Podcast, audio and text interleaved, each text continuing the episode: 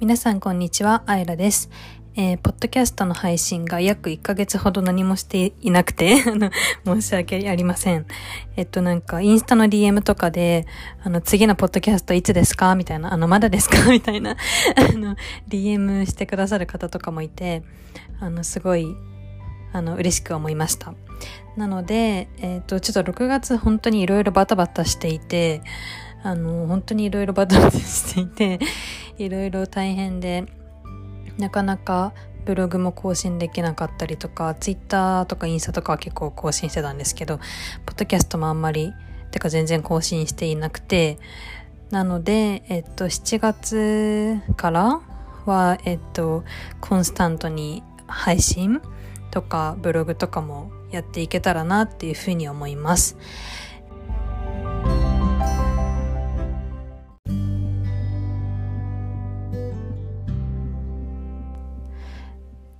えっと、今回は、えっと、インスタの質問コーナーでも募集したように、えっと、就活や、えっと、これから6月、7月、8月と、あの、サマーインターンも始まってくると思うので、えっと、それに関して何か私が、えっと、経験談などをお伝え、お伝えできないかなと思い、えっと、質問を募集したところ、えっと、いろいろ来たので、えっと、それについて答えていこうかなと思います。えー、っと、そうですね。えー、っと、まず、一つ目は、え、っと、どうしよう。いつから就活、かっこ応募や面接始めましたかという質問なんですけど、えっと、これは私は大学3年生の、えっと、ボスキャリ、えっと、ボスキャリっていうのは、えっと、海外大生のための就活フォーラムみたいな感じなのが、えっと、毎年ボストンで11月だっけな、10月 ?11 月ぐらいに行われるんですけど、えっと、そこに向けて、えっと、面接の応募をしたりっていうのを始めました。で、えっ、と、トロント大学は、あの、ボスキャリーの他にも、あの、大学に、えっと、直接日本から企業さんが、えっと、キャンパスリクルーティングって言って、そのキャンパス内で説明会や、えっと、選考を行ってくださる会社もいくつかあるので、えっと、大学に来てくださってる会社は積極的に受けたり、説明会に参加したりとかしていました。なので、えっと、日本、えっと、海外大生基準になってしまうんですけど、これからお話しすることは、えっと、海外大の大学2年生の夏休みは特に何も、えっと、インターンぐらい、あの、就活に関係ないインターンはしてたんですけど、それぐらいで、えっと、大学3年生になってから、いろいろ始まったっていう感じですね。まあ、ただそのボスキャリが11月にあって、その中間試験ど真ん中なんですね。なので、えっと、その前に ES とかいろいろと提出しないといけないと思うんですけど、まあ、その時期は結構学、学業と就活の両立っていうのは結構大変でした。はい。じゃあ次。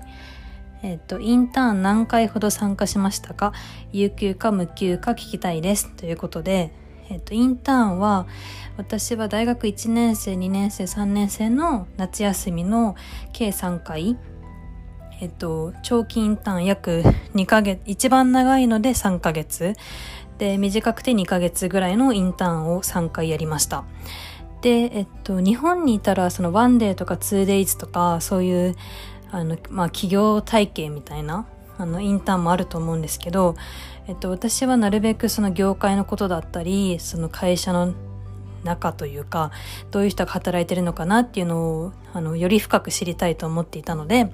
えっと、そういう短期インターンには参加せず、長期インターンを主に、えっと、参加していました。で、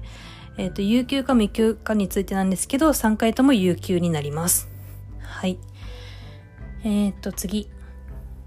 えー、っと、大学1年でどうインターンをゲットしたか知りたいです。かっこ募集している会社が少ないので。えっ、と、そうですね。大学1年生の時の夏休みにやったインターンは、えっ、と、知ってる方もいると思うんですけど、あの C チャンネルっていう動画メディアの、えっ、と、を、えっ、と、経営されてる会社で、3ヶ月間、えっと、広告営業の部署でインターンしていました。えっと、そのインターンは、えっと、もともと私がえっと、その C チャンネルの今の社長さんっていうのが、えっと、前 LINE の社長の森川さんっていう方なんですけど、えっと、その方を高校生の時から知っていて、えっと、その方が LINE の社長を辞めてまで起業したっていう会社だったので、あの、すごい面白そうだなとずっていうふうにずっと思っていて、で、その森川さんの下で働いてみたいなって思ったのが C チャンネルでインターンしたいと思ったきっかけで、で、その時はあのメディア学を専攻するか迷ってたみたいなところであのメディア業界ってどんな感じなのかなっていうのも気になっていたのであのちょうどいいかなと思い、えっと、応募しました。で、えっと、C チャンネルは、えっと、なんだろうその就活のためのインターンってよりかはあのもういつ1年間通してあの募集インターンを募集しているのであのそのインターンに応募したっていう感じですね。なので本当に大企業とか本当にその先行型インターンみたいなのは1年生2年生参加できないインターンも結構あると思うんですけどベンチャー企業とか中小企業とかその通年インターンの採用を通年やってる大企業っていうのもあると思うのでとそういうのを探してみるといいかなと思います。まあ、あとはえっと、そういうあの採なんていうの？あのキャリアあの採用とかん？採用じゃない。あのあ言葉が出てこない。あのあのなんかそういういろんなあの 本当に言葉が出てこない。あのあれです。あの募集がいろいろ載ってるサイトとかあるじゃないですかインターンの。えっとそういうところに載せてない会社もあるのでえっ、と、自分が例えば気になってる会社だったりとか、普段使ってる、あの、アプリの会社とか、ここ面白そうみたいなのがあったら、えっと、そこの会社の採用ページ、会社のウェブサイトから採用ページに飛んで、インターン募集っていう項目が絶対あると思うので、とそこから、あの、対象に入っていたら応募するっていうのもありかなと思います。で、インターンの探し方については、えっと、ノートの方に別途記事を書いてあるので、もしよければ見てみてください。はい。で、次。うんと、興味のないことにも挑戦しましたか？という話なんですけど、そうですね、あのー、まあ、基本的になんだろう、インターンでやれる仕事っていうのって本当に実無敵というか大学で本当に机に向かって勉強して知識を得るだけだとなかなかアウトプットができないじゃないですか全部インプットばっかりで。なのですごいアウトプットができる機会っていうのが本当に楽しくてその与えられる仕事もそうだけど与えられる仕事は結構どれも楽しかったので、まあ、あんまり興味がないことっていうのはなかったのかなって思いますでまあ、今日、例えばなんだろう、すごいあんまり、なんだろう、雑用っていう言い方はあれだけど、あんまり楽しくない、まあ、仕事とかもあるわけじゃないですか、インターンだから。で、そういう時は、あの、その頼まれた仕事はちゃんと100%こなして、えっと、時間が余った時に、あの、こういうことやってみたいんですけど、みたいな風に、あの、社員さんに提案して、あの、何かお手伝いできることありませんか？みたいな、こういうことやってみたいんですけど、みたいな風に提案して、自分で仕事を作っていくみたいなスタイ、スタンスで結構インターンは頑張っていました。で、興味ないこと、例えば、一つ思い浮かぶのは、まあ、やっぱりその、海外大学生ってことで、その、英語できるんでしょみたいな風で、風に思われる傾向はあるんですね。で、まあ、英語はできますよ、みたいな。できますよって、できるので、まあ、間違いではないんですけど、まあ、ある時、そのすごい翻訳作業を任されたんですね。あの、すごい、これを翻訳してみたいな感じで翻訳作業をたくさん渡されて、で、まあ一応やるじゃないですか。でもなんかどんどんどんどん翻訳の仕事を任されるようになっちゃって、なんかそれって別にまあ、言い方悪いけど私がやりたいことではないしその2ヶ月間しかないインターンの中で翻訳だけやって終わるっていうのはあのあれだなと思ったので、まあ、あと翻訳もやっぱりそのプロじゃないのでなかなかその言葉のニュアンスだったりとかあの業界用語だったりとかわからない部分も結構あったのであのまあそれは社員さん社員さんに相談してできませんみたいなことを伝えたりとかあの、まあ、やりたくそのやりたくないわけではなくてそのなんだろうあの、まあ、プロでは翻訳のプロではないっていうのとあとはこれだけやって終わりたくないっていうのもあったのでそういう意思っていうのはちゃんと伝えるようにはしていました。はいえー、っと次カナダでの就職は考えませんでしたか？えっ、と、これはもう本当にすっごい聞かれるんですけど、考えませんでした。はい。で、えっと、確かブログにななんで海外で就職しないんですか？みたいな、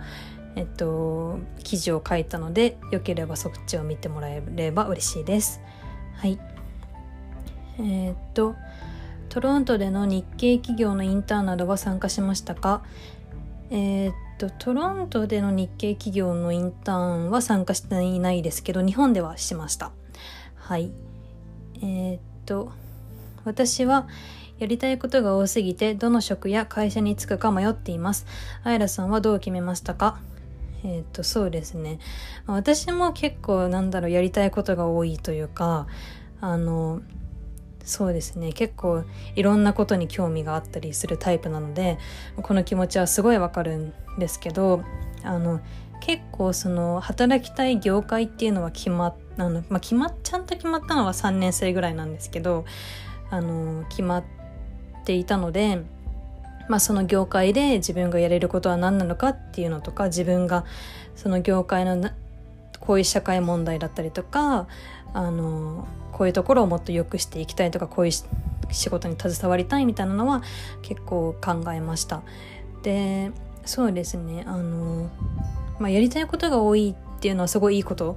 だとは思うけどその最初のファーストキャリアで最初に就職した会社にやっぱりずっといるわけじゃないじゃないですか今の時代。あの、まあ、もちろんずっと行ってほしいっていう会社もあると思うけど、まあ、大体の会社はあの転職をする人も多いだろうし、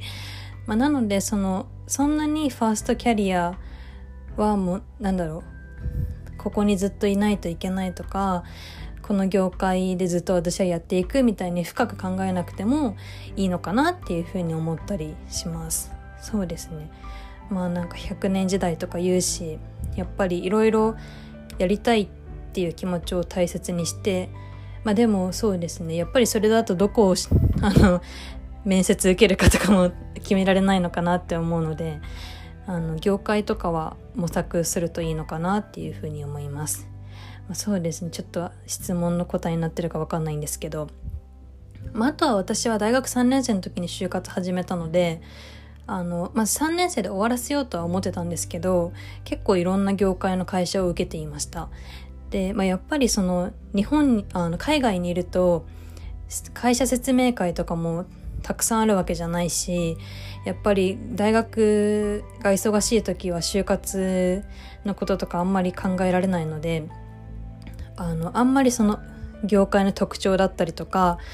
なんだろう、まあ、商社が何をしてるのかとかコンサルの会社が何をしてるのかとかもあんまりよく知らなかったのでやっぱいろんな会社の会社説明会に行ってあの社員さんと話したりとかもう本当に興味があるってだけで面接受けたりとかっていうのも結構していました。まあ、なのでその面接受けていく中でいろいろ見えてくることとかもあるかなと思うのでいろんな会社を受けてみるっていうのも一つの選択肢かなと思います。次えー、っとまだお勤めされてないと思いますが転職とか考えていますか？そうですねこれもさっき言ったみたいに全然転職は考えています。なんならあの人事の人にもう転職考えてますとか言ってます。そうですね。はい。えー、っと自分の行きたい業界はどうやって決めましたか？そうですね。えっとこれはまあ担当直入に言うとあんま言っちゃいけないか。なんかどこまで話していいか分かんないんですよね。まあでも、まあ、オブラートに包むとあのやっぱり今まで経験してきたことの中で自分が携わりたいあのまあなんだろう私の場合こういうところを変えたいみたいなのがまあ、こういうこと書いたいっていうかこういう仕事をしたいみたいなのが結構明確に3年生ぐらいになって決まってきたので結構スムーズだったんですけどそれもあの本当に自己分析をすごいやりました。で、まあ、この自己分析のやり方も、まあ、今度ポッドキャストに撮ろうかなって思ってるんですけどあのやっぱりそのもう自己分析、まあ、何したかっていうともう本当に小さい時から大学生までのあのライフなんていうの？なんて言うんだっけ？まあいいや、やっぱり今度話します。そうですね。なのでやっぱりその自分が楽しいと思った経験をいろいろ、えっと、思い浮かべて、思い返していて、その何その楽しかったことがまた継続してできる業界はどこなのかみたいなのを結構考えたりしました。はい。えー、っと選び方最後の質問かな？はい。えー、っと選び方かっこ大学の専攻と関係あるのかとインターン中の住所住所について知りたいです。はい。えっ、ー、と、インターン中の住所については、私は実家が東京なので、実家から通っていました。でも、えっと、実家が地方だったりとか、あの、例えば、カナダに実家があって、カナダ生まれカナダ育ちなんだけど、日本人で日本で就活し、就職したいみたいな子も結構いたので、そういう子たちは、あの、そういう子たちとか地方から、え地方に実家がある子とかは、えっと、東京にマンションを借りあの会社がお金出してくれて、えっと、マンションを貸してもらったりとかしていました。はい、で選び方は大学の専攻と関係あるのかっていうことについては、えっと、大学12年生の時にやったインターンは、えっと、特に関係はなかったのかなと思います。あの普通にまあ、私もメディア学って言っても結構社会学寄りのメディア学なのでそのなんだろう広告会社に行くためのなんだろう勉強してたとかでも全然ないし出版社とかそういうのでも全然ないのであの本当にメディア学ってなんだろうもう、まあ、社会学と結構一緒なんですけど本当に人の行動がどうメディアとか社会に影響をもたらすかみたいなことを勉強するのでそのそうですねあんまりそそんなに関係なかったのかなと思います。まあ、ただただ普通に自分が興味がある業界会社のインターンを受けていたっていう感じです。で大学3年生は、えっと、リクルートでインターンをしていたんですけどその時は、えっと、統計学とその、まあ、人材業界という自分が興味がある業界を掛け合わせて何かできないかなというふうに思っていたので、えっと、リクルートキャリアの、えっと、その事業リクルートキャリアの事業をどうやってえっと何て言うの？円滑に行ってどんどんあの、まあ、どこまで言ってんだろう。難しい。えっとまあその事業をどうやってもっとあのえんえん日本語も英語も出てこない。あのとりあえずそのどういうふうにあの売り上げじゃないけどなんていうの？あのまあ事業を 事業を円滑に行っていくかみたいな。その就活あの就職先を探している人と、えっと、私たちの事業がどうやってマッチングしてどうやってその仕事を見つけてあげる手助けをするだろうみたいな。なんちょっと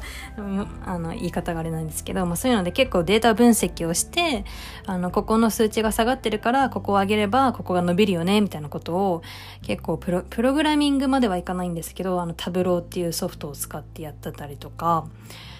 したのでそれは結構統計学であの大学で勉強したことと自分がやってみたいことっていうのがマッチングしたインターンだったのかなと思います。そうですね。なので、あの、なんだろう、大学1、2年生の時はそこまで、あの、就活を視野に入れたインターンってよりかは、普通に業界を知りたいみたいな、あの、この会社で働いてみたいっていう、まあ、結構、そういう本当に就活とか全然考えてなくただただインターンをしてみたって感じで大学3年生のインターンは、えっと、先行型インターンでもあったので、えっと、内定を視野に入れたインターンっていう感じでいろいろ探していました。はい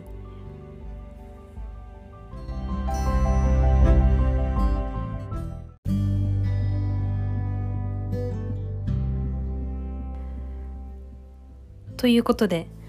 えっと、1ヶ月空いていた初回にしては ものすごい情報量のポッドキャストになってしまったのですが、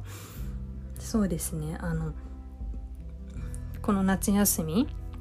まあコロナの影響で結構リモートインターンとかも増えているって聞くので、なかなか、あの、自分が思うようなインターンをできないかもしれないんですけど、そうですね。あの海外大生にとったら夏休みの期間っていうのはすごい有意義な時間にしないといけないって私は思っているのでやっぱり大学が始まると勉強忙しくなっちゃったりあのなんだろう精神的にもやっぱりその就活まで考えられるメンタルっていうのを維持するの結構大変だと思うので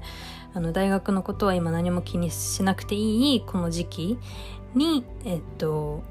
いろいろ就職先だったりとか自己分析だったりとか、えっと、今からでも多分